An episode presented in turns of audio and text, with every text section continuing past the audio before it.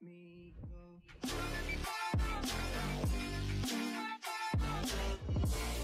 Notamos nos dias atuais a ausência que temos de pessoas que possam ser referência, exemplo em vários segmentos. A gente está vendo aí essa questão da Rússia com a Ucrânia, aí a mídia fala, quem, e quem é que entra para resolver? Qual é a pessoa, qual é o líder que tem um peso nacional? Quem é que é um exemplo, referência? Note como falta, e faltam em todas as áreas.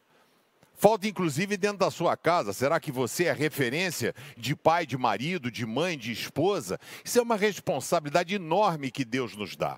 E não existe desculpa. O apóstolo Paulo ensinando o seu discípulo Timóteo, que era um cara jovem, tímido, medroso, tinha os seus medos, os seus anseios.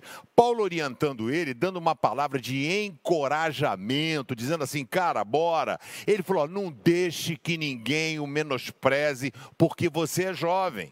Então não entra nessa, não deixa ninguém pegar e ficar porque você não sabe, você é incompetente, você isso, você aquilo. Primeiro você tem que saber quem você é, né?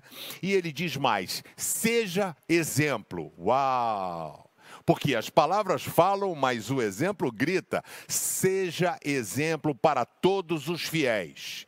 E aí Paulo diz como? Seja, seja, exemplo nas palavras, na conduta, no amor, na fé e na pureza. Estamos precisando de gente que seja exemplo na nossa sociedade, menos mimimi e mais de Deus. E ó, você, essa pessoa, seja exemplo, seja referência. Que Deus te abençoe.